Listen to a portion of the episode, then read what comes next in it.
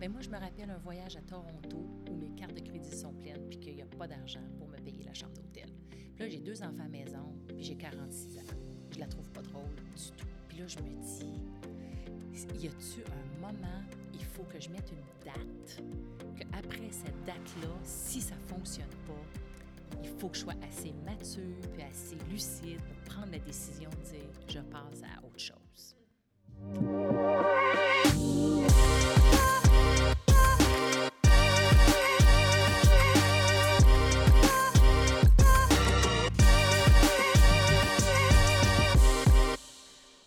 Bonjour tout le monde et bienvenue au podcast Fever Talk. Mon nom c'est Magali Rochette et au podcast Fever Talk, on parle avec des gens passionnés et aujourd'hui ne fait pas exception parce qu'on parle avec Annie Rouleau qui est la fondatrice The Unscented Company, une compagnie euh, basée à Montréal, une compagnie de, qui fait des produits de savon naturels, bons pour l'environnement, une compagnie qui est certifiée B Corp. Donc ça, ça veut dire qu'il respecte des normes environnementales et sociales très élevées, euh, une compagnie qui a une transparence euh, incroyable. Alors en fait, c'était vraiment un plaisir. J'ai eu la chance d'aller les, visiter dans leur bureau de Montréal et puis l'ambiance qu'il y avait là.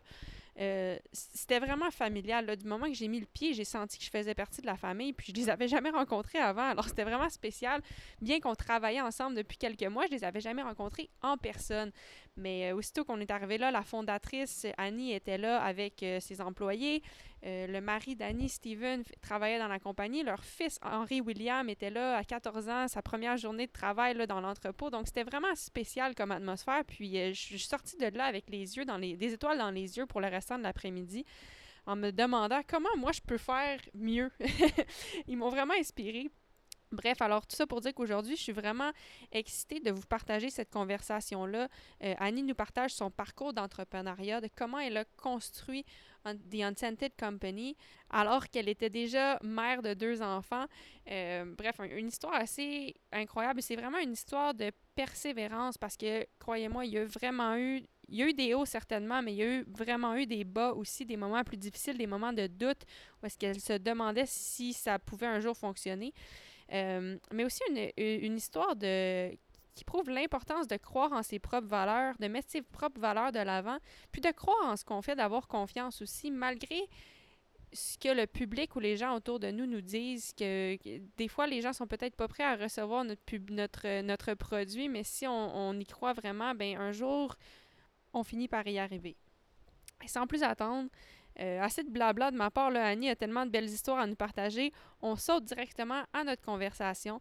Alors, euh, sur ce, je vous dis merci à vous de prendre le temps d'écouter et surtout merci à Annie et à l'équipe de, de, chez The Unscented Company qui ont bien voulu nous accueillir et qui ont bien voulu partager leur histoire avec moi. Bon, mais Annie Rouleau, merci de. Premièrement, merci de, de, nous accueillir dans vos bureaux, dans votre entreprise ce matin. C'est vraiment, vraiment le fun de voir. Là, on est arrivé et on se sent déjà comme si on fait partie de la famille. Donc, merci de nous oh, avoir accueillis. Ça me fait plaisir. euh, Aujourd'hui, en fait, euh, j'aimerais qu'on parle un peu de votre histoire, comment vous avez bâti cette belle compagnie-là, The Unscented Company. Mais je pense qu'on devrait recommencer, commencer à la base, là, parce que c'est une histoire personnelle aussi, là, je pense. Euh, donc, pour commencer, pour donner une idée à nos auditeurs, comment vous décririez-vous? Eh my God, comment je me décris? C'est sûr que euh, si on parle d'entreprise, dès, dès ma jeunesse, j'avais deux parents entrepreneurs. C'est que c'est sûr que j'ai été élevée avec un père, une mère qui avaient leur propre entreprise, puis qu'à 7 ans, on parlait de bâtir des équipes de travail, puis de construire une usine, puis de cash flow, puis d'état financier, puis d'embauche. Donc, j'ai été élevée là-dedans. C'est sûr que ça m'a donné finalement le, le, le goût de l'entrepreneurship. Fait que je me décris comme une personne aujourd'hui qui vraiment fait un métier qui adore. Hmm. Parce que l'entrepreneurship, c'est dans mon sang, c'est dans mon ADN. Et j'ai vu deux parents bâtir des entreprises, mais j'ai vu aussi euh, ce que c'était l'entrepreneurship dans un petit village. Parce que nous, on était à Saint-Isidore de la Prairie, mm -hmm. donc un village d'à peu près 3 4 000 habitants. Puis mes parents étaient impliqués. C'était les entrepreneurs, oui, de leur business, mais c'était les entrepreneurs du village aussi. Ça fait que ma mère organisait la parade du Père Noël, puis mon père organisait euh, le, le, club des lions, puis il était toujours impliqué. Puis à un moment donné, il y a eu à l'époque, dans les années 70, les Boat People du Cambodge. Et donc, mon père a vraiment fait le tour de toutes les maisons du village pour recueillir des fonds, acheter une maison et on a reçu une famille de 12 personnes. Wow! Et là, je me suis dit, OK, tu sais, c'est ça un entrepreneur, c'est ça que je veux devenir. Je veux, oui, avoir ma business, mais je veux avoir un impact aussi parce que j'ai vu comment ce que l'entrepreneur dans la communauté signifiait. Fait que pour moi, ça a défini ce que je voulais devenir. C'était pas juste de bâtir une business, c'était tout ce qui allait autour de l'entrepreneurship qui m'a passionné dès un bas âge. Fait qu'aujourd'hui, je peux dire que ben, mission accomplie. J'ai accompli le fait d'avoir une business puis d'avoir aussi un impact autour de moi qui est positif. Wow! Ah, ben c'est vraiment une belle histoire. Puis en fait, je, vois aujourd'hui, tu sais, euh, en faisant le tour des bureaux, j'ai vu que votre fils aujourd'hui est ici pour travailler. Puis quand je lisais un peu par rapport à votre histoire, je comprends que tu sais, des fois, on peut avoir le cliché dans notre tête que ah, ma, ma, famille avait une entreprise, donc ça a été facile. Mais j'ai lu que vos parents vous, ont, vous l'ont pas fait si facile. Là. Vous avez dû travailler. Puis je pense que votre père vous a même dit non, allez, allez gagner de l'expérience ailleurs avant de pouvoir être embauché dans ma propre entreprise. Ah, puis je trouve que c'est beau, beau, en fait, c'est d'apprendre des belles valeurs en plus que en plus que d'avoir vécu, comme vous disiez, d'apprendre le cash flow, puis tout le langage, puis vraiment comprendre que c'est être entrepreneur, c'est un travail à temps plein, 100 du temps. Absolument. Euh, ils vous ont aussi inculqué les valeurs que oui, il faut, faut, quand même que tu travailles. C'est pas parce que nous, on a l'entreprise que, qu'on va vous la donner là aussi facilement. Absolument. Non, non. Puis comme, comme je vois aujourd'hui pour Henri Williams, c'est sa première journée de travail, il a 14 ans. Euh, il vient nous aider, mais nous aussi, je veux dire, mon père, euh, tous les étés, on travaillait dans l'entreprise, on lavait les machines, on lavait les salles de bain, on lavait le plancher ça faisait partie de nous inculquer aussi l'importance de travailler, puis mm-hmm. l'importance que on fait pas de l'argent comme ça là. Ça prend du temps, ça prend beaucoup de travail. Et puis, euh, c'était bien important d'aller à l'école. Donc, euh, pour mon père, il a dit, vous venez pas dans l'entreprise s'il n'y a pas euh, des études de fait. Donc, déjà, on avait... Mais, OK, on aimait l'école. J'ai un frère, Martin et moi, on aimait l'école, c'était correct. Puis après qu'on a fini l'université, il dit, non, non, non, faut trouver une job, il faut aller voir ailleurs. Puis quand tu auras fait le tour, ben, tu viendras puis tu pourras te joindre à l'entreprise. Et puis je pense que ça a pris trois ans. Ma première job, c'était sur le parquet de la Bourse de Montréal. Et puis, au bout de trois ans, je suis allée le voir. Je dis vraiment, papa, j'ai envie de venir travailler pour l'entreprise. Il dit, OK, parfait. Et il m'a donné l'opportunité de m'en aller aux États-Unis pour ouvrir son usine d'assemblage à Birmingham, en Alabama. Donc, tout de suite, à 25 ans, je suis partie, puis je suis allée ouvrir une usine d'assemblage et une fonderie d'aluminium là-bas. Puis je suis restée là, my God, euh, cinq ans. Quelle expérience quand même. Hein? C'est extraordinaire. Puis aussi de voir qu'à cette époque-là, peut-être en 96, 97, jusqu'à l'an 2000, euh, puis j'avais un frère et il m'a donné l'opportunité. Pour lui, il n'y avait pas de... C'était un choix entre le garçon ou la fille? Ouais. Et ça, pour moi, c'est important aussi, de me donner cette confiance-là qu'une femme peut avoir autant les capacités de partir, d'ouvrir dans un milieu comme l'Alabama, qui est... le sud des États-Unis, où il n'y a pas beaucoup de femmes entrepreneurs, pas mm-hmm. beaucoup de femmes qui travaillent. Donc, tout de suite, ils m'ont un peu euh, lancé dans ce rôle-là. Fait que ça a le tout donner la valeur à ma confiance. Hmm. Que finalement, j'étais capable de le faire comme tout le monde. Fait que déjà, quand tu as ça à l'âge de 24, 25 ans, c'est ça qui est le plus important. Bien, 100 il n'y a, plus, a plus de limite. Il n'y a plus de limite. Tu as déjà accompli quelque chose de, gros. Déjà, en fait, c'est quasiment comme ouvrir une. quasiment comme partir une entreprise. Là, quand on trouve la branche là-bas aux États-Unis, toutes les étapes sont à refaire, j'imagine. Tout est à refaire. Il y a une chose qui ne l'était pas, c'était le cash flow. De bien comprendre que de l'argent, ça ne se gagne pas facilement. Et quand j'étais à Birmingham, ça, j'ai pas eu à faire ça parce que ça, ça arrivait. Ouais. Tu sais, mon père avait mis un budget pour ça. Donc, il m'a épargné finalement ce stress-là qui aujourd'hui, j'ai énormément de respect parce que ça a dû, ça a dû prendre beaucoup de courage puis de confiance en moi pour Mhm. bâtir ça, puis de mettre les fonds nécessaires. Parce que ce qui enlève à la compagnie au Canada, il le donne aux États-Unis. Ah là. oui, oui, 100 Donc aujourd'hui, j'ai un autre niveau de respect pour ça. OK. Ah, c'est le fun. C'est le fun Mm. de voir comment, ça, comment le- la, la, la compréhension de cette expérience-là Ouais. évolue à travers le temps, à travers votre expérience actuelle. C'est... Ouais, puis de, de comprendre aussi, tu sais, quand c'est notre propre entreprise, j'imagine, on veut toujours avoir un... J'imagine qu'on veut toujours avoir un petit contrôle, mais de vraiment vous donner le- les rênes, là, puis aller, vas-y, moi, je te fais confiance, c'est quand même un- Ah, c'est une belle marque de. Ah, confiance. c'est une cool. marque de confiance, puis ça, ça, ça affecte toute ta vie après. Oui, oui. Ah, mais c'est c'est super, euh, super intéressant. Puis après, j'ai entendu que, en fait, quand euh, ben, votre famille a décidé de vendre l'entreprise, puis Oui. c'est vous qui assurez la transition pendant quelques années. Euh, donc, je fais un petit fast-forward ici, là, mais euh, un- une des parties de votre histoire qui m'a intéressée, c'est qu'après avoir effectué cette transition-là, comme ça, vous avez décidé de partir en voyage Mhm. euh, pendant 18 mois. Est-ce que vous pouvez nous amener dans votre, dans votre esprit, dans où est-ce que vous étiez à ce moment-là? Pourquoi ce voyage-là? Puis qu'est-ce que ce voyage-là a changé dans votre vie? C'est sûr que le jour où mon père m'appelle à Birmingham et qu'il me dit Annie, on a un acheteur pour la compagnie, je suis pas super contente.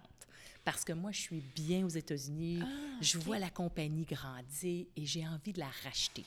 Mais à l'époque, j'ai 29 ans et euh, la compagnie s'est vendue là, sur un bout de napkin au Saint-Hubert à Châteauguay. Juste pour vous dire, là, c'était Ouais. pas du tout dans les normes de faire une acquisition d'entreprise normale. Donc, c'est sûr que les banquiers n'étaient pas du tout euh, confortables à me passer l'argent pour racheter mon père parce que c'était pas basé sur des, euh, des valeurs économiques. OK. Il n'y avait pas eu de vérification diligente de fait. Alors, euh, à un moment donné, j'ai dit, OK, parfait, on vend l'entreprise euh, et je faisais partie du deal. Donc, on a Ah, dit. Annie, tu dois rester en, en poste pour assurer la transition, ce que je voulais faire parce qu'il y avait des, vraiment des employés qui se faisaient depuis longtemps qui étaient là.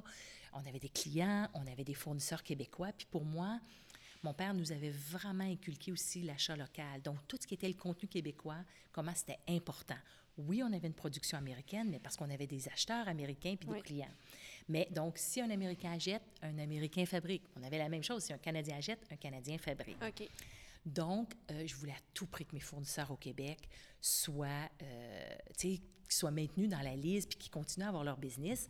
Donc, j'ai assumé la transition puis ça me faisait super plaisir. Ma mère, mon père, mon frère se sont retirés le jour même et je suis restée avec eux quatre ans quand même pour Ouais. m'assurer. Et vraiment, au bout de quatre ans, je sentais que la transition était transparente, autant pour les employés qui étaient confortables que le client, que le fournisseur au Québec.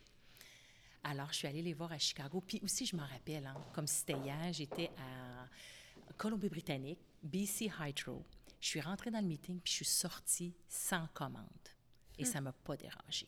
Tu peux pas avoir un président, un CEO, un vice qui rentre dans un meeting et qui n'a plus la flamme de ressortir avec une commande. Ouais.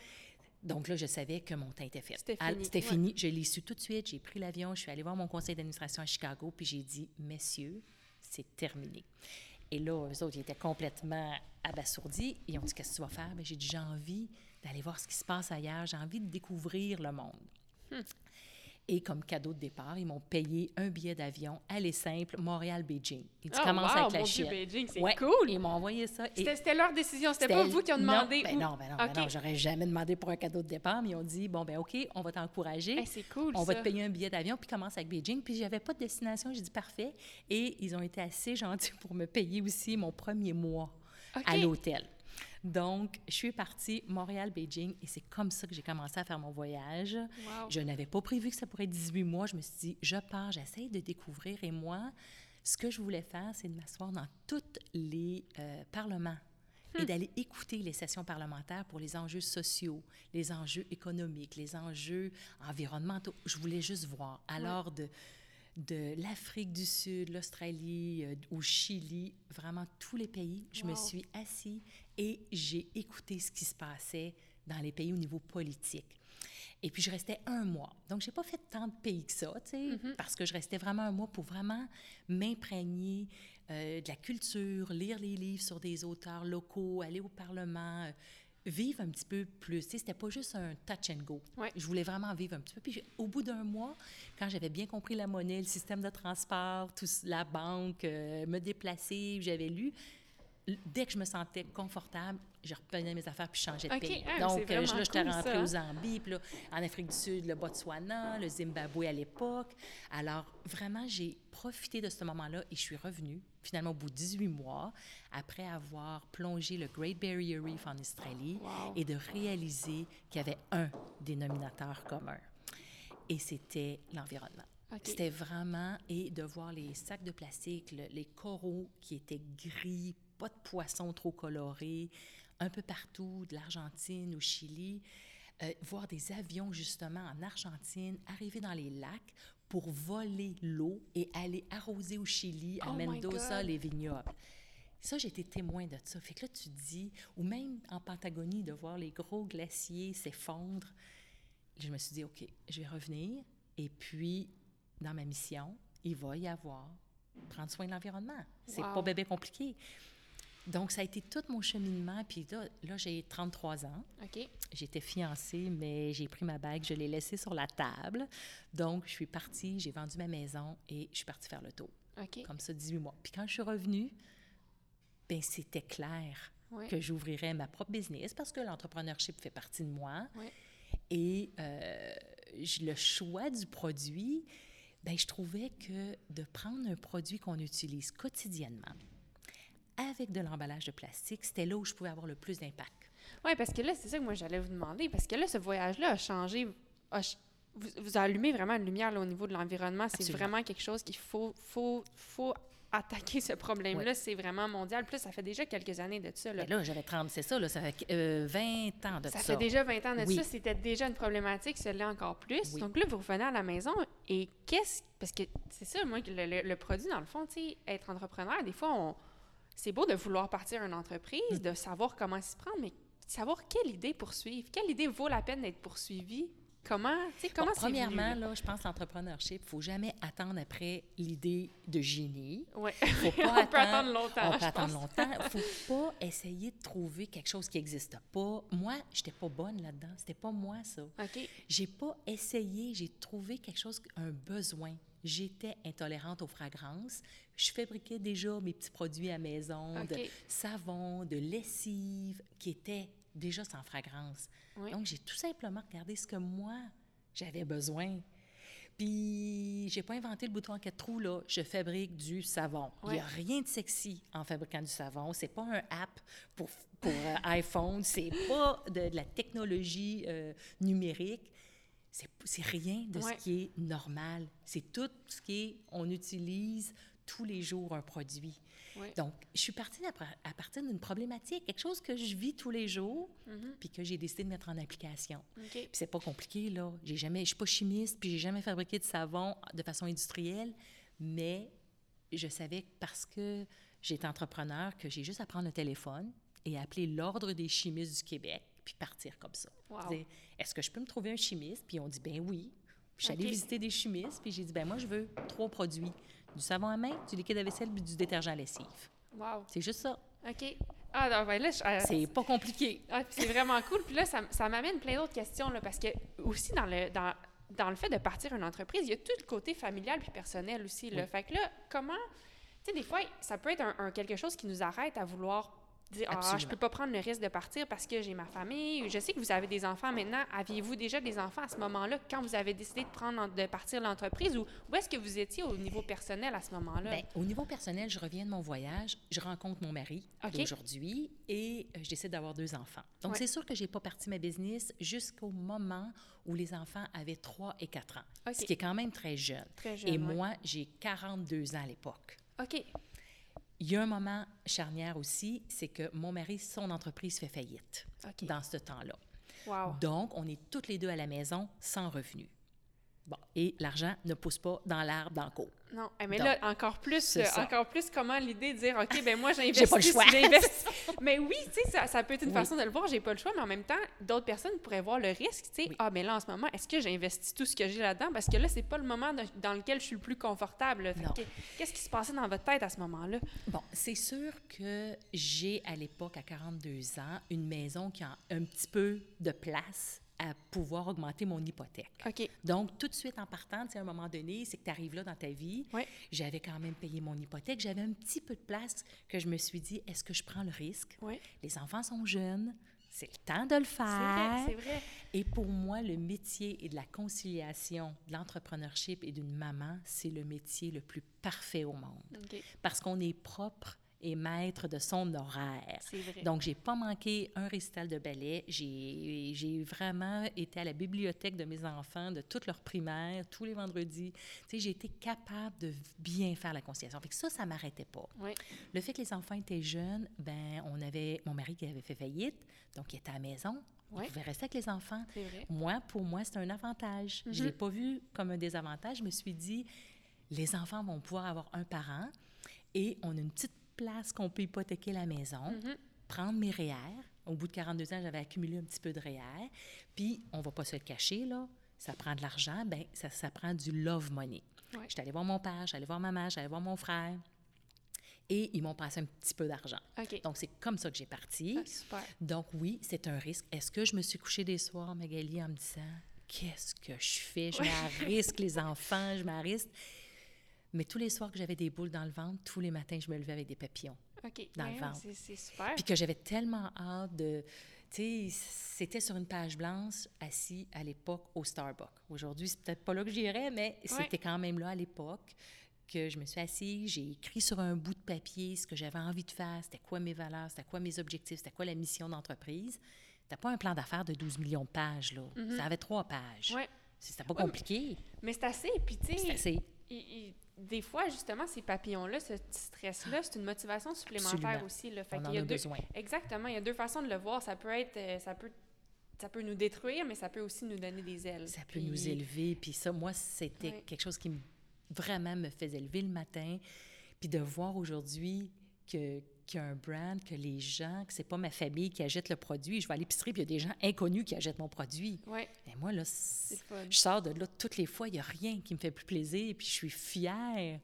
Puis je suis Ouais. fière que mon gars soit là aujourd'hui pour travailler avec moi. Puis mon mari est là. Tu vois, il s'est joint à moi en 2014, donc trois ans et demi après avoir parti la, parti la OK. business. J'ai pu dire, ben écoute, Steven, les enfants maintenant ils vont à l'école, sont en primaire euh, puis, ma- euh, puis maternelle. Ben viens travailler avec moi, puis on va, on On va la bâtir. Ben Ouais. oui. Donc c'est de même que c'est arrivé. Donc, j'ai jamais. Oui, j'ai eu des moments où c'est difficile parce que là, tu grandis. puis on dirait que plus tu grandis, plus les problèmes sont juste plus gros. Oui. Ah, mais là, puis on va en venir à ce, mo- on va en OK. venir à ce moment-là, mais juste avant, je suis juste curieuse de, de, de parler un petit peu du début parce que vous avez parlé de votre, votre page au Starbucks, vous écriviez vos, vos idées, votre Oui. vision. À ce moment-là, c'était quoi exactement la vision? Puis, parce que, tu sais, là, là, si je comprends bien, c'est vous et le chimiste. Euh, Qui a vous avez, les produits. c'est Oui. ça, vous, a- vous avez déjà une connaissance de ce que vous voulez faire, là, parce que vous avez déjà fait des produits vous-même, mais là, c'est le chimiste qui s'en occupe. C'est quoi la vision? Là? Où est-ce qu'on s'en va? On s'en va dans avec un des- rêve. Là, dans C'est ça. On s'en va avec des produits qui sont plus naturels, des produits biodégradables, des produits sans fragrance, des produits sans colorant, avec le minimum d'ingrédients. Donc, pour moi, c'est important là, qu'il n'y ait pas 28 000 ingrédients que les gens se perdent, mais d'avoir là, minimum 8, parce qu'à un moment donné, il faut que ça soit performant, Oui. mais maximum 15. OK. Que, où vraiment ma lotion, c'est vraiment un- une plus grande liste d'ingrédients. Donc, ça, c'est ma vision. Je ne peux pas faire une compagnie de savon parce que théoriquement, on fait une compagnie de savon ou on développe une compagnie de savon. On fait partie d'une industrie qui contribue à un des plus grands fléaux de la planète, Oui. l'emballage de plastique à usage unique. Pour moi, une bouteille de shampoing, c'est un emballage unique. Oui. Euh, pour moi, une bouteille de liquide à vaisselle, c'est un emballage unique. Est plus grand. C'est, c'est pas juste la bouteille d'eau, puis c'est pas juste la paille. C'est tout ce que je fais contribue à ça. Oui. Donc, je ne pouvais pas partir et développer une entreprise de savon sans mettre la- euh, notre empreinte de, plastique aussi important dans ma mission. Mhm. Donc, même à l'époque, je le sais parce que j'ai vu quand j'ai plongé le Great Barrier Reef, Ouais. le plastique. J'ai vu, vous. ça c'est resté avec moi, j'ai vu l'érosion, j'ai vu le manque de soleil. Je me suis dit, OK, il faut que ça fasse partie de mon plan d'affaires. Donc oui, au Starbucks, la vision est déjà sur des produits sans fragrance et des produits rechargeables et des produits avec un minimum d'empreinte de plastique. Déjà. Sauf que j'ai un problème. Comment on éduque les gens avec ça? Exactement. Parce que c'est ça, le, le- un savon sans fragrance, c'est une idée de génie, mais en même temps, c'est pas ce que les gens connaissent. Ben Donc, non. comment on, comment on vend ça aux gens, même après ça, le- à ce moment-là, parce que ça fait quand même une dizaine d'années, Oui, là, oui. comment, à ce moment-là, le niveau écologique, le- le- l'en- les emballages de plastique, c'était pas autant... Non, il n'y a pas de conscience. La, la Il y a conscience n'est pas pas de conscience, non, il n'y a donc- pas de donc, conscience encore. Comment vous, comment vous avez passé à travers ces, ces, ces obstacles-là, d'éduquer les gens par rapport à votre produit, de casser ces barrières-là? Euh, comment ça se fait? Ben, écoute, dès le début, là, je me rappelle, j'allais voir des bureaux d'avocats. Pourquoi? Parce que j'avais des amis qui étaient avocates. OK. Ça, c'est une grosse barrière à soulever, à, à surmonter parce que des produits sans fragrance, bien là, Annie, ça sent pas la lavande, c'est que c'est pas propre. Ah, c'est ça. hein? Oh, parce que là, la performance est associée à la fragrance. Ouais. Deuxièmement, ils me disent Ah, ben là, Annie, des produits écologiques, ça lave pas, ça mousse pas, puis c'est trop cher. Deuxième barrière à Ouais. affronter. Ah, ben là, tu vas quand même pas me demander de remplir ma, bouteille une deuxième fois. Donc, le refill, là, puis le plastique, on n'est pas là. Alors, je change mon fusil d'épaule, je vais voir les centres de... les garderies Ouais. pour avoir, tu sais, un environnement avec des enfants, donc qui veulent peut-être quelque chose de plus sain. OK. Après ça, je vais voir des centres de yoga, des gyms, euh, des vétérinaires, Alors, le porte-à-porte que vous avez fait ici, dans Oui. votre coin, là, au niveau comme... le ouais. porte-à-porte au coin et les restaurants. Puis le Ah, premier les restaurant, ça a été Toqué, qui était un grand restaurant où je suis allée me laver les mains dans la salle de bain. J'ai dit là, monsieur le chef, ça marche pas. Parce que vous vendez des plats de 68 pièces, puis là, je m'en vais aux toilettes, puis je me lave les mains, puis je reviens avec des odeurs. Ah! T'as bien raison, ils changent le savon. Donc Ah, là, d'autres chefs ont vu ça, ils ont dit, ben oui, mais c'est peine trop vrai. On ne peut pas laver nos tables avec des produits qui contaminent l'environnement, puis contaminent l'odeur, puis qui, qui risquent toute l'expérience gastronomique. Ouais, Donc ça, 100%. après ça, les garderies se sont passées le mot. Ben oui, avec les enfants. Après ça, les vétérinaires autour des, des animaux, on ne peut pas mettre des fragrances.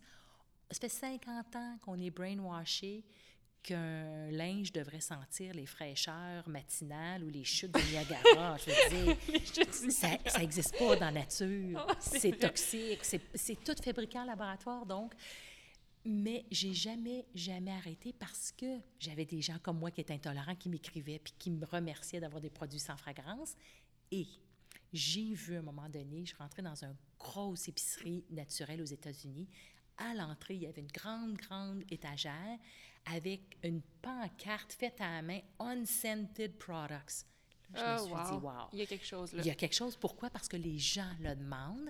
Donc, ils ont décidé de tout prendre les produits sans fragrance, les mettre et les combiner dans un même endroit. Mhm. Je te jure, Magali, j'ai su qu'il y avait un marché juste là. Juste là. Là, je me suis faut que j'attende, faut que je sois patiente, fait qu'il faut que je trouve les bons clients. faut que j'arrête d'aller voir des concessionnaires automobiles, là. Ils sont pas rendus là dans leur cheminement.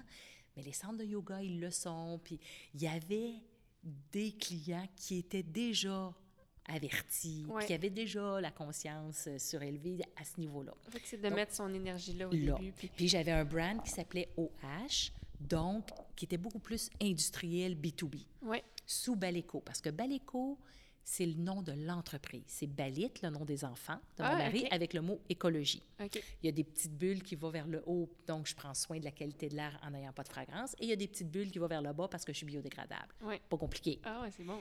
Mais dès 2015, 2014-2015, j'avais déjà mis, euh, déposé la marque de commerce des Unscented Company au Canada et aux États-Unis. OK. Puis ça, j'imagine que c'était une décision business aussi pour que le nom soit plus reconnaissable pour les gens. euh, je veux dire, le nom parle pour lui-même. C'est The. Unscented Company. C'est un positionnement. C'est plus une marque de commerce. C'est que là, ça. le fait que je suis euh, une marque de commerce, si j'ai un conseil d'administration qui me dit, tu sais, Annie, on devrait rajouter un petit peu de lavande dans ton savon, il peut Non. pas. C'est des unscented company. Donc, le positionnement marketing est tellement solide, puis que personne ne peut le changer. Et deuxièmement, OH, comme nom de mon premier brand, ben, je passais après, après tout le Père Noël, ho, ho, ho. Ah. Je passais à travers toutes les formules chimiques, H2O, OH, CHO. Ben oui. Là, tout le monde t'a mêlé, puis le monde m'appelait puis il me disait C'est-tu de l'eau, H2O Non, c'est OH. OK. Donc, ça ne fonctionnait pas. Mon brand, j'avais pas d'expérience, mais le brand fonctionnait pas. Puis un matin, je me suis levée, j'ai dit C'est The Unscented Company. Bon, là, c'est sûr que le premier réflexe, ouais, ça ne marchera jamais au Québec. Les gens ne veulent pas un nom anglophone. Euh, je vais garder OH pour le Québec, mais tout ce qui va être reste du Canada et États-Unis, je vais envoyer The Unscented Company. Ah, là, j'ai mon plan dans ma tête. Moi, je suis sûre, Magali, ça va marcher à fond. Premier contrat que j'ai, ça s'appelle Bulk Barn, qui est en Ontario, qui a des boutiques à partout à travers le Canada. Qu'est-ce qui arrive? Deux semaines après, mes produits The Unscented Ah, Company sont déjà chez Bulk Barn. Ouais. Donc là, le monde m'appelle. Hey, Annie, tu as de la compétition, des Unscented Company, c'est la même bouteille, même genre d'étiquette, même bouchon. Oh my God, oh my God. bon, là, ça marche plus. Déjà, après deux semaines, ça marchait plus. OK. Fait que j'ai laissé tomber la marque de commerce OH Ouais. pour focuser. Sur Unscented ça, Company. vraiment, euh, ma collègue de travail, euh, Alina, qui est avec moi aujourd'hui depuis le début, depuis 2014, c'est vraiment elle qui a mis, à un moment donné, son pied à terre. Puis elle a dit, c'est fini. Parce que, tu sais, en tant que brand, puis, tu sais, je l'ai bâti, c'est ton bébé, Ouais. là. T'as, t'as peur de mettre...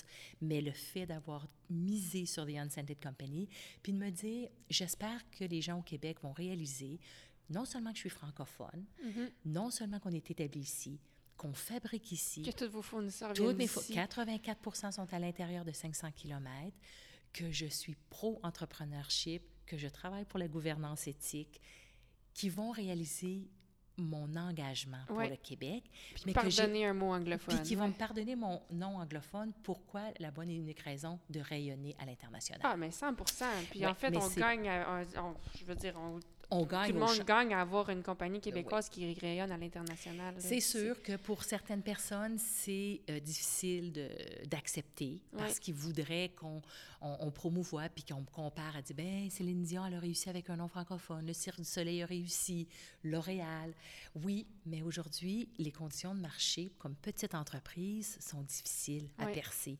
Si en plus, il faut que j'explique en Europe, il faut que j'explique aux Qu'est-ce États-Unis. que le nom veut dire? C'est non, ça. ça... puis aujourd'hui, on est aux États-Unis aujourd'hui. Puis tu sais, quand Gwyneth Paltrow, qui a Goop aux États-Unis, débarque à Montréal, c'est sûr que The Unscented Company, ça lui parle. Je suis pas certaine, la compagnie sans fragrance, ça lui aurait non, parlé c'est ça.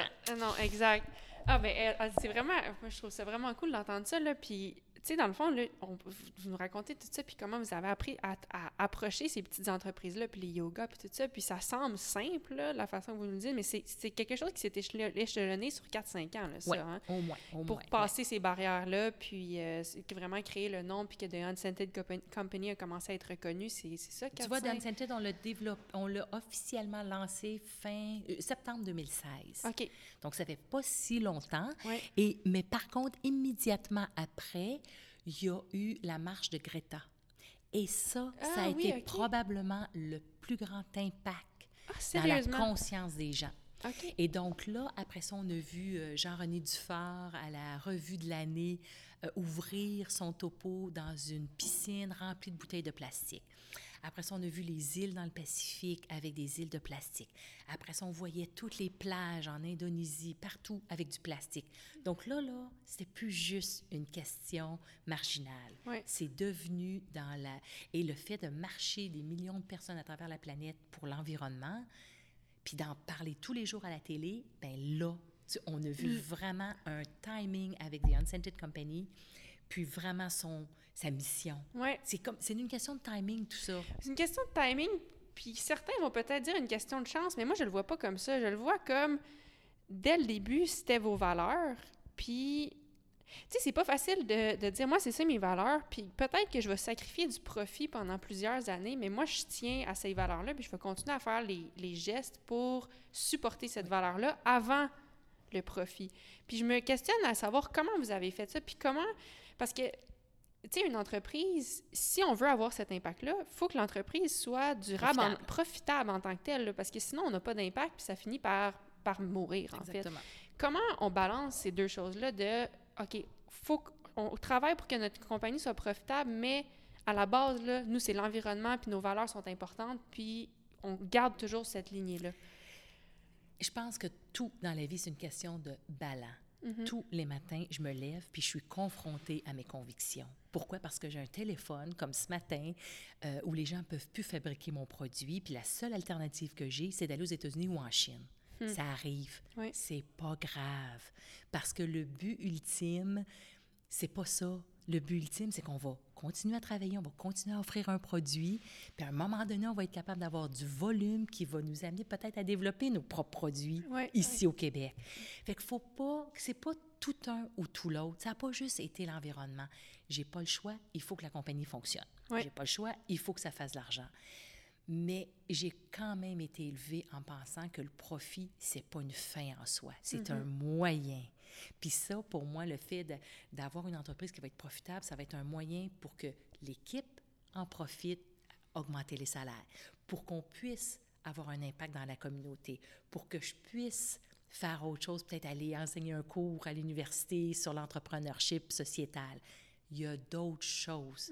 C'est pas juste à propos de faire de l'argent. Je trouve que j'ai pas le choix d'avoir une entreprise établie, profitable et durable pour pouvoir faire l'objectif dans 20 ans. 100%. Si j'ai pas le choix. Mais il faut pas non plus s'arrêter de dire ah ben non non non ça ça rentre pas dans mes valeurs, euh, je le fais pas du tout. faut juste s'asseoir et dire OK, c'est-tu juste un petit détour pour arriver à mes fins? C'est tout. J'en ai j'ai- des produits qui viennent de la Chine pas beaucoup, j'en ai 84 qui viennent de 500 km. C'est là-dessus qu'il faut focuser. Il ne faut pas focuser sur le 16. Oui. Puis là, cette année, on a commencé un autre KPI. On a trois beaux KPI, qui est un, un- un- un indice de performance. OK. Combien de bouteilles on a sauvé de l'environnement? Pourquoi? Parce que les gens ont rempli, ont rempli ces 854 000 en 2020. C'est fou. En juste en 2020? Juste en 2020. Tabarouette. Peut-être cette année, bon, 2021, ça va être autre chose. On est post-pandémie. On verra comment ça va aller. 84% des fournisseurs sont à l'intérieur de 500 km de mon siège social à Villemort Wow. et 14 de mes fournisseurs sont détenus par des femmes. Ah, c'est vraiment Ça, bien. là, on va monter tout ça. Ouais. Mais il ne faut pas focuser sur le 16 que j'ai pas. Ah, c'est comme, comme vous avez dit, si bien dit, en fait, c'est peut-être un détour pour arriver à C'est juste un détour. Puis, tu sais, moi, c'est ça que je trouve beau, c'est que maintenant, d'avoir suivi vos convictions depuis le début, ben maintenant, parce que je parlais avec euh, notre, notre planificateur financier, puis il me disait, Magali, il faut ton, ton argent, moi, je décide, je décide de l'investir dans les portefeuilles femmes, qui appellent femmes entrepreneurs. Puis la raison pour ça, c'est qu'en ce moment, euh, ben, c'est rendu c'est rendu que c'est important que ce soit des femmes, l'environnement. Puis le, le portefeuille femmes là, inclut l'environnement aussi. Puis il me dit, c'est là que ça s'en va. Il dit, le futur est là-dedans. Maintenant, il y a une conscience, puis c'est là que ça va. Mais vous étiez là d'avance. Oui, parce que je suis une femme, puis parce que j'avais, j'ai des Oui, enfants, puis j'avais envie de. mais ça. exact, mais tu sais, c'est d'avoir quand même tenu à nos convictions parce qu'il y a 10 ans, c'était pas la norme. Non. Maintenant, maintenant, une compagnie qui commencerait aujourd'hui, probablement qu'ils n'ont pas le choix. Mais puis où les compagnies qui étaient là avant puis qui s'en fichaient, ben maintenant n'ont pas le choix de s'adapter. Mais vous étiez là dès le départ. Fait que Oui. tu sais, moi je vois pas ça comme de la chance. Tu sais, oui, il y a le timing, mais c'est pas de la chance. C'est vraiment comme depuis le début vous avez suivi votre chemin. Puis à travers ça, euh, tu sais, vous avez parlé de Gwyneth Paltrow avec Goop, euh, l'œil vous avez Dans été dans l'œil du dragon. Tu sais, c'est des, je pense que c'est des plateformes qui ont euh, si je me trompe pas, aidé à faire propulser, là, aider à faire ouais, fleurir, propul- propulser la compagnie. Puis, mais encore là, c'est pas un hasard. Vous avez été découvert parce que vous étiez, oui, peut-être au bon endroit au bon moment, mais parce que justement, ça faisait des années que vous travaillez dans cette direction-là. Fait que moi, je suis curieuse avec ces. Ben, un, est-ce que vous pouvez nous, nous conter un petit peu l'histoire de, mettons, de Gwyneth Paltrow, puis comment ça l'a changé? Est-ce que ça change maintenant comment vous voyez le marketing, comment vous, voyez la place des influenceurs, puis tout ça là, dans votre stratégie marketing? Bien, c'est sûr que euh, ça, ça a été vraiment. Euh, c'est tombé du ciel. Là. Gwyneth, je, un, je la connais très bien. là, on, sait, on sait que c'est qui, mais euh, aucunement envoyé un, un petit paquet pour essayer de la solliciter. J'étais pas là du tout. Pour, un, j'étais pas là. Tu as tout à fait raison. Je pense que c'est bien dit. À cette époque-là, ça, c'était en 2018. Euh, j'étais même pas encore là au niveau des influenceurs. Tu sais, on était, ça commençait. Je pense que c'était ceux qui connaissaient bien ça. Mais pour moi, je suis pas nécessairement de la génération. euh, tu sais, j'ai aujourd'hui 51. Donc, tu sais, j'étais pas de cette génération-là de, de, de me lancer dans des influenceurs puis d'envoyer des packages. Euh, et fait que là, un jour, je reçois un appel et qui me dit Écoute, il y a quelqu'un qui est en ville pour faire un sommet sur euh, Wellness Summit. C'était ça, c'est comme ça que ça s'appelait. J'ai pas le droit de te divulguer c'est qui, mais elle a découvert ton brand et elle aimerait ça vous rencontrer. Ah ben, je dis OK, parfait.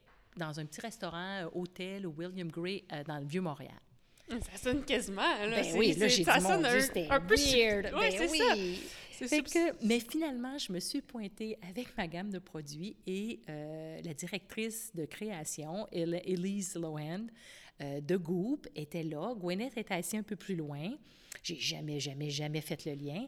Et ils ont dit, euh, tu sais, Annie, nous, on fait tout pour detox your body, detox your home, detox your, your, your, um, your hair.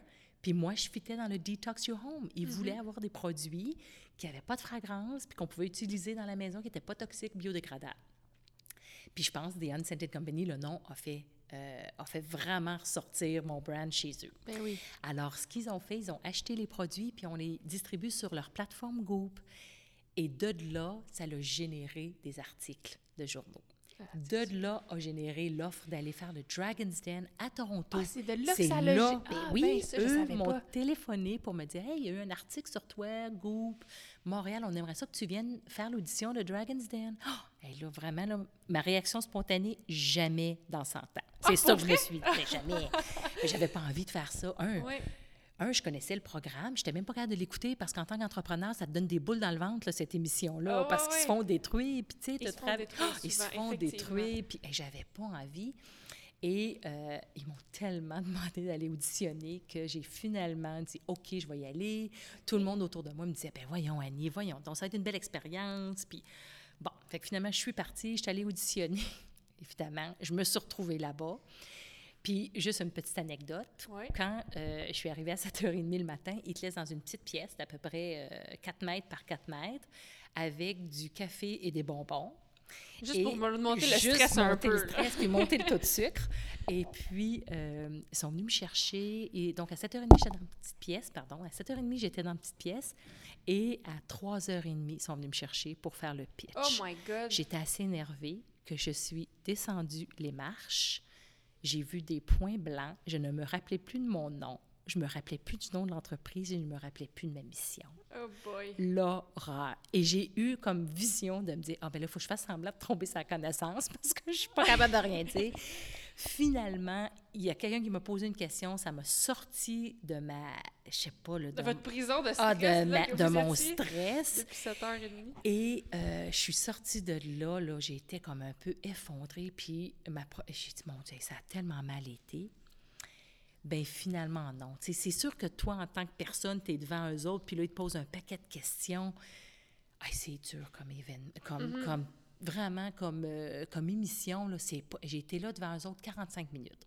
Ouais, puis il faut comprendre que là, tu es là, puis tu exposes ton travail d'une vie. Là. Exactement. Puis tu t'exposes au jugement de.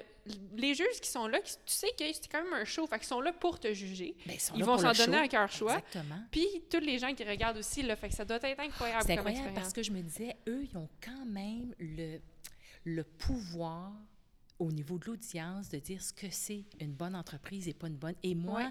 Le fait que je sois B Corp, le fait que je sois women-owned, locally manufactured, organic, ben pas organic, euh, biodegradable products, Ouais. euh, pour être bien plus précis, ça les intéressait pas. Pantoute, hein? Pas pantoute, je Euh, me oh, dis, eux- comme- Toutes les questions, eux autres, c'est par rapport au profit, par rapport aux Exactement, marges, par rapport... Exactement. Puis je me disais, je ne peux pas croire qu'on est encore en train de débattre des entreprises sur ces standards-là. Ouais. Il faut changer, il faut redéfinir ce que c'est l'entreprise de demain, puis redéfinir ses, ses performances, puis redéfinir ses engagements. Ouais. Puis ils n'étaient pas là. Et ça m'a tellement découragée. En tout cas, deux jours après, je reçois un, appel pour me dire oui, on va te passer, mais comme tu as eu un trou de mémoire, peux-tu revenir? On va re-shooter quelques affaires. Ah ben, Ah ben, je ne savais pas ça existait. ben non, mais... Ben non. fait que Ben maintenant, non. on a une idée de Ouais, comment mais non, ça non, se non, passe. attention, je vous, euh, je vous dis tout de suite, c'était pas le cas, c'était un piège parce que Canadian Tire a ciblé deux entreprises parmi toutes les gens qui ont passé au Dragon's Den pour les aider à distribuer leurs produits.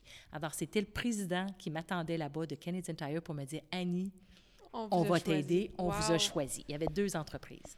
Et pour me donner un contrat de distribution, un contrat d'avoir mes produits des Unscented pendant un certain temps dans toutes les Canadian Tire Wow. avec Dragon's Den. Donc ça, ça m'a parti. Donc Ben le fait oui. d'aller faire Dragon's Den, ça l'a vraiment euh, permis à Canadian Tire de me donner le premier contrat. Et là, Wow. ça m'a parti. c'est vraiment de là que ça a parti, Ah, ouais, ouais. Là, que, ça, que, que l'entreprise Là, a lancé. oui. Puis, puis à travers tout ça, parce que là, on est rendu 2018, Oui. ça fait sept ans Que vous avez bâti, Oui, commencé? j'ai parti vraiment, là, mon plan d'affaires, mes premières commandes, c'est septembre 2012. OK, fait que 6-7 C'est ans. ça, là. c'est Puis, ans, oui. Mais tu sais, le, fi- un, un, le feeling, quand finalement, là, oh my God, enfin, j'ai Enfin. réussi. Le, j'imagine, le, ça doit être comme un drôle de feeling parce que de un, le stress diminue comme we made it, mais en même temps, OK, là, ça commence. Là, ça commence. Fait que tu sais, c'est comment, co- comment ça se passe à ce moment-là? Puis tu sais, de. de... Mais les joies, les joies de partir une entreprise puis d'être une start-up, c'est vraiment, c'est euphorique. Ouais. Pour moi, là, c'est tellement... Puis je me suis dit, oh mon Dieu, ça va peut-être s'estomper, mais non. Là, là c'est que j'ai les moyens de mes ambitions. Dans le sens qu'une fois que tu as la compagnie, tu as du volume, ben j'ai les moyens d'avoir, puis de bâtir une équipe. Parce que ça, là, ça se fait pas tout seul. Non. Puis plus tu es tout seul, plus c'est long. Dès que tu commences à avoir une équipe de gens plus intelligents que toi, des gens qui sont engagés dans la mission, c'est ça qui va nous amener à l'autre niveau. C'est extrêmement difficile. Par, Ouais. que, par exemple, de bâtir la bonne équipe, c'est pas évident. Mais je pense que là, j'ai les moyens de mes ambitions, où là, je suis capable d'aller chercher des gens plus spécialisés, où je peux offrir des meilleurs salaires. Ça, c'est ça ma prochaine étape. Parce que les premières...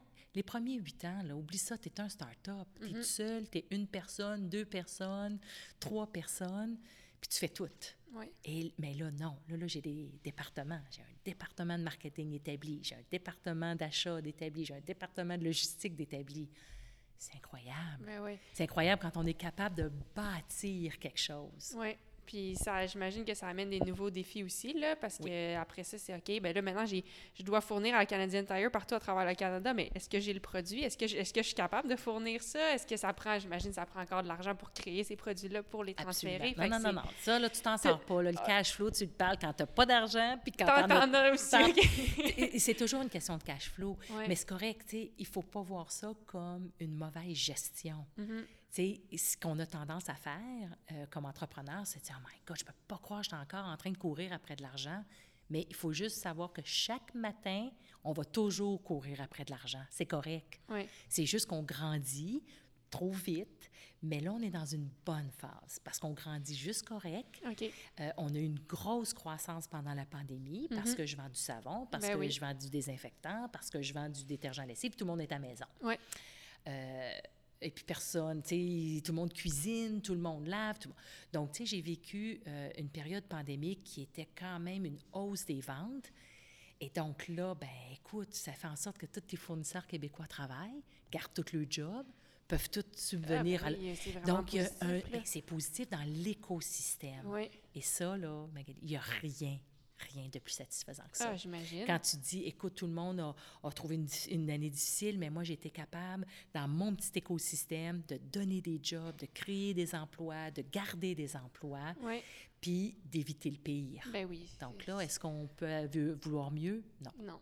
C'est la raison d'être de la compagnie. C'est ça, une raison d'être d'une Ben oui, entreprise. 100 Ah, ben c'est vraiment, c'est vraiment le fun. Merci de, de, de partager tout ça avec nous. Puis, tu sais, maintenant, là, on, on est aujourd'hui. L'entreprise, est-ce qu'elle est? Comme vous avez dit, vous avez vécu une grande...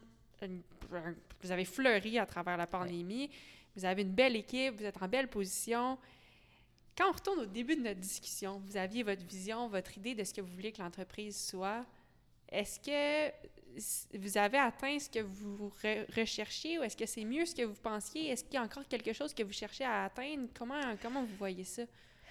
Écoute, je, je pense que c'est même mieux que ce que j'avais pensé. OK. Parce que euh, on pense à la capacité que ce que nous, on est capable de faire. Mais quand tu as d'autres mondes avec d'autres idées, d'autres visions, que là, il y a des gens, des, des influenceurs qui embarquent dans ton, sais, dans ton cheminement. Tu as des gens autour de moi, là, que c'est justement ce que je parlais de mon écosystème. Écoute, aujourd'hui, j'ai des fournisseurs qui vont m'appeler et me dire Hey, je viens de voir tel produit qui est compostable au lieu d'être biodégradable, ça te tente dessus? Le monde t'aide à cheminer plus vite dans une meilleure direction parce qu'il croit dans toi, puis il croit dans ta business, puis il croit dans tes capacités, puis Ouais, fait que dans le fond, dans, le- c'est dans, le- mieux. dans Oui. l'idée de base, on peut seulement imaginer que Ce qu'on est capable, nous-mêmes. exactement. Puis finalement, ça grossit. Mais ça grandit, puis là, tu as une équipe qui pense avec toi dans la même direction. Ça fait que c'est mieux Ah, que ce que cool, j'avais ça. pensé. Y a-tu des choses à faire? Ben oui, my God.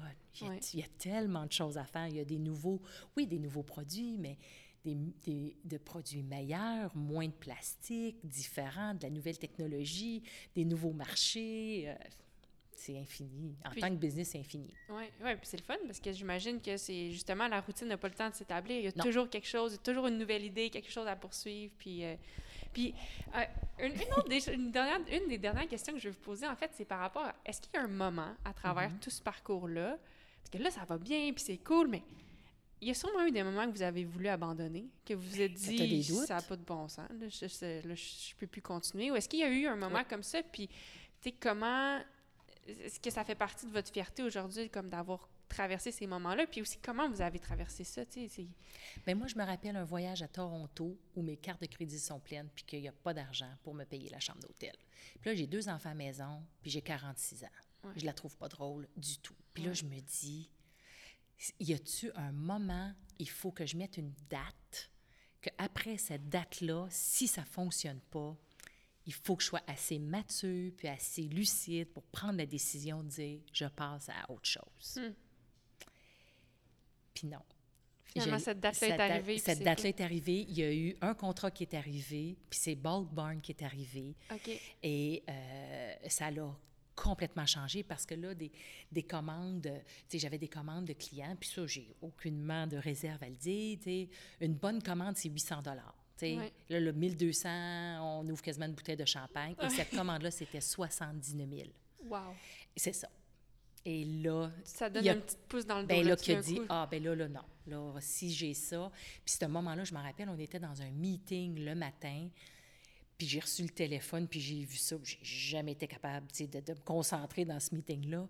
Mais ça, pour moi, ça a été de dire, OK, on a une business, on est capable de continuer. Wow. Mais oui, on en a eu des doutes. Puis, comme je disais, j'en ai eu des boules dans le ventre. Mais à un moment donné, la vie t'envoie aussi des messages. Il faut que tu sois capable de les capter, ces messages-là Ouais. puis de ne pas abandonner, parce que c'était trop facile d'abandonner, mais en quelque part aussi, j'avais la confiance que mon père m'avait transmise, que je savais que j'étais capable de continuer jusqu'à la fin. Mhm.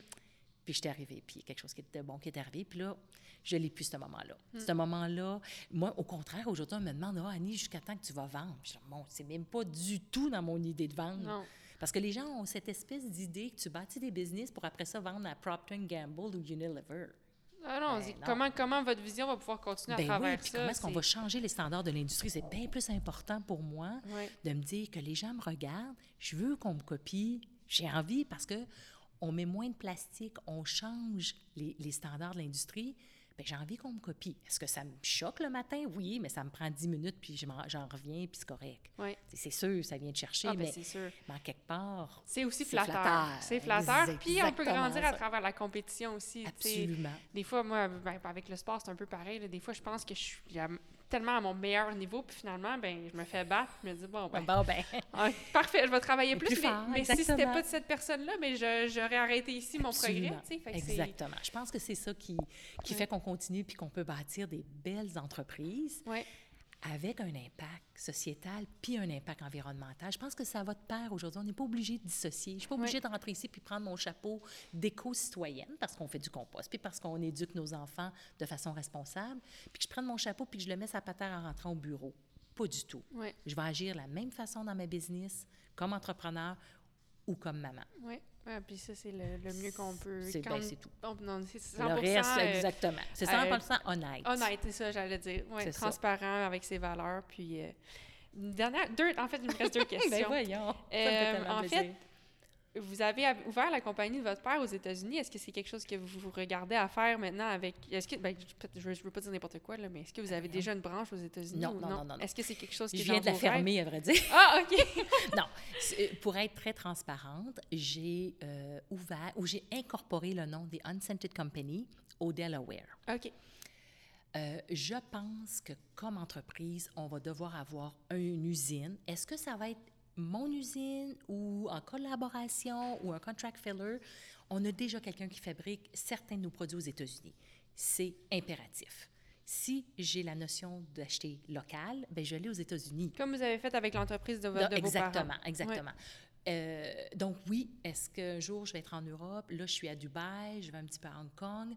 J'ai pas les moyens d'ouvrir des usines puis d'aller fabriquer là-bas parce que j'ai pas le volume encore. Mhm. Mais dès qu'on a le volume, on va se rapprocher de nos marchés. J'aime mieux moins de marchés bien implantés que de me... Tu sais, j'ai pas envie d'être dans 134 pays à travers le monde. Ça m'intéresse pas. Ouais. Ça m'intéresse pas d'avoir autant un yacht à moi en Floride, ça m'intéresse pas, c'est pas ça. Mais tu sais, si je peux développer aux États-Unis, avoir une usine ou un co-packer ou un partner ou aux États-Unis, donc American buys, American buy, Ouais. euh, euh, makes. Euh, en Europe, même chose. Ouais. Peut-être au Moyen-Orient. Tu sais, trouver des... Peut-être pas toutes, mais définitivement d'avoir un pied à terre. Et donc, j'avais incorporé, mais de, euh, vraiment, j'ai fait ça trop rapidement. C'était pas la bonne façon au niveau fiscal, puis au niveau comptable, puis à tous ces niveaux-là. Donc, on a préféré juste fermer pour rebâtir un petit peu mieux ma structure cor- corporative. Ouais.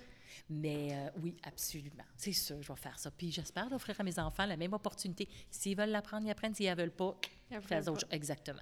Ah, ben, ben, cool, merci de partager. J'aime, je, je dois vous dire, j'aime vraiment votre façon d'être capable de reconnaître peut-être ce qui était peut-être une erreur, Oui. puis d'avoir vraiment la, la, la confiance puis la transparence d'accepter ça, puis de retourner à bien faire les choses plutôt que dans le, le- de De l'éparpiller. garder, ben, c'est ça. Mais je trouve que c'est. ben, en tout cas, moi, j'admire ça. là. Merci de, de partager ça euh, avec nous. Puis, euh, bon, mais la dernière question, en fait, le podcast s'appelle Fever Talk. Moi, dans le fond, la, la fever, la fièvre, Ouais, c'est la façon que j'aime décrire ma passion pour, pour tout. Là. Mais si je vous donne un exemple par rapport au sport que je fais, Mhm. tu sais, c'est comme quelque chose qui te donne des petits papillons dans le ventre, là, vraiment. Puis pour moi, des fois, c'est aussi.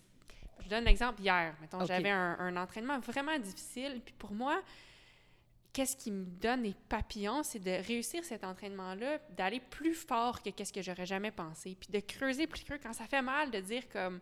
Pas de penser, oh my god, je, je tiendrai pas une minute, mais de dire, OK, mais dans une minute, je, je dealerai avec. Pour l'instant, c'est là. Puis j'y vais à mon, à mon maximum. Puis finalement, tu réussis. Puis pour moi, là, ça, ça me donne des papillons. C'est ça comme ma passion, si on veut. Que je vous demande à vous, dans le fond, qu'est-ce qui vous donne la fièvre? Écoute, moi, ces papillons-là, je les ai autant que toi dans le sport. Moi, je les ai en mettant la clé dans la porte le matin. OK. C'est euh, le fait que tu es en mesure de bâtir, d'avoir une idée. Ah, j'aimerais ça avoir du shampoing ou du bubble bath pour enfants. Et Go. six mois après, il est sur les étagères de Jean Coutu. Ah, c'est fou, hein? Ça me donne des papillons. Ouais. Je rentre dans chaque boutique, chaque supermarché. Les gens, mes amis, m'envoient des photos de, de mes produits en bout d'allée dans les bou- Et ça vient me chercher tellement loin, là, que pour moi, c'est cette conception-là entre l'idée à la vente. Ouais. D'être capable d'arriver tout ce cheminement-là, parce qu'il y en a des étapes, là. Ah, ben, Il y a du monde qui fabrique des étiquettes, puis des bouteilles, puis des bouchons, puis du savon, puis des ingrédients, puis des bateaux en retard, puis des feux en- à Vancouver qui te retardent ton- ta production qui arrive. Puis il y a tellement d'impondérables, mais Ouais. qu'on arrive à rester calme et de livrer le produit à temps, de livrer un produit avec un client qui est satisfait, qui est content, qui nous remercie. Puis, en parallèle à ça, d'être capable d'accompagner des jeunes femmes en étant mentor. Moi, je ne dis pas des mentors, mais tu sais, que je, sois- je sois accessible Mhm. à la jeune génération de femmes pour euh, devenir des entrepreneurs puis bâtir leur business. Mhm. Parce qu'on n'est pas encore assez présente, puis parce qu'on est bonne, puis parce qu'on est capable de le faire. Bien, il faut juste des fois avoir cette personne-là à qui t'adresser, puis d'être disponible. Pas penser qu'on n'est pas rejoignable, puis qu'on n'est pas accessible, puis qu'on ne peut pas y déranger. Ça n'existe pas. Ouais. Je veux qu'on soit capable de m'appeler, puis qu'on me rejoigne sur LinkedIn, puis Facebook, n'importe quoi. Ah, puis vous l'êtes. toujours répondre. Oui, puis vous l'êtes, parce que moi, juste en traversant la porte, j'étais un peu impressionnée, puis finalement, en à peu près cinq secondes, vous avez déman- démantibulé le mur que je m'étais construit, puis vous étiez euh, comme une de mes amies, là, fait que c'est Ben, vraiment le fun. Puis j'espère que les gens vont toujours voir ça parce que c'est ça que je veux. Je veux être capable d'avoir un impact dans l'entrepreneurship au féminin. Oui, Mais parce que je fais des gestes, pas parce que je parle dans des conférences de 800 personnes. Oui. C'est ça, j'ai pas le choix, ça fait partie du territoire. Il faut que je le fasse. Mais le one-on-one, j'aime bien mieux avoir eu un impact au cours de ma vie sur 10 personnes qui ont des entreprises que d'avoir parlé à 800 personnes qui, finalement, c'est pas d'entrepreneurs. oui. Ah ben super. Ben merci. Puis votre passion se, se fait sentir vraiment, vraiment très bien, même si c'est sans fragrance, le mauvais jeu de mots. Euh, mais, mais en fait, euh, ben, je vous souhaite de continuer euh, à changer les standards de l'industrie, comme vous l'avez si bien dit. Je pense que vous êtes sur la bonne voie, puis c'est beau à voir. Puis merci de, merci de votre temps. Merci aussi de nous avoir Ben, merci accueillis. à toi de participer à mon beau projet. Ah, ben, c'est cool. On est tellement fiers. Tu es la première sur notre équipe comme ça. Puis on est fiers de Ah, te ben, regarder merci. aller. Merci. Puis j'espère passer le message que, dans le fond, moi, là, je m'amène vraiment à un niveau où est-ce que je pue. Puis j'ai pas besoin de sentir la lavande pour ne plus puer. Ah, bravo! On est content. Mais merci beaucoup. Oh, ça me fait plaisir, Magali.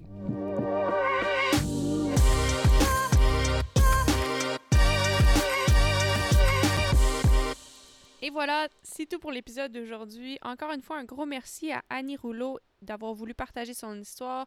Un gros merci à l'équipe chez The Unscented Company d'avoir voulu nous accueillir. Et euh, merci à vous d'avoir écouté. Juste une petite note que j'aurais probablement dû dire en entrée de jeu, mais en fait, euh, d'où vient le lien entre moi et The Unscented Company? Ben en fait, ça fait des années, vous savez, le cyclocross, à quel point c'est un sport dans lequel on devient sale, on est toujours plein de boue. Euh, ça fait des années que je me dis que ce serait vraiment cool de travailler avec une compagnie qui font des savons, du savon à linge ou des, des- des produits nettoyants. Mais le problème, c'est que la plupart des compagnies de produits nettoyants, c'est extra chimique, pas bon pour l'environnement, des grosses odeurs. Euh, je trouvais pas un fit qui fonctionnait nécessairement bien jusqu'à temps que j'essaye pour la première fois un produit The Unscented Company. Puis euh, après ça, j'ai réalisé que ça avait été fondé par une femme, que ça venait de Montréal, que les produits étaient 100% bons pour l'environnement, qui étaient produits à l'intérieur de 500 km de Montréal. Bref, je me suis dit, euh, si jamais j'arrive à travailler avec eux, ce serait un rêve. Alors, je leur ai envoyé un petit message, puis euh, ça, ça donnait qu'ils aiment beaucoup le vélo eux aussi, puis que euh, le fit était bon. Donc, voilà comment on a commencé à travailler ensemble, puis plus j'apprends à connaître la compagnie, ben plus j'apprécie leurs produits, mais aussi plus euh, je suis fière de pouvoir les représenter parce que c'est vraiment une compagnie qui représente des valeurs incroyables puis euh, qui m'inspire beaucoup. Alors voilà, vous connaissez toute l'histoire. Sur ce, moi je vous dis à la prochaine. Merci d'avoir écouté et puis je vous souhaite une belle journée. Salut!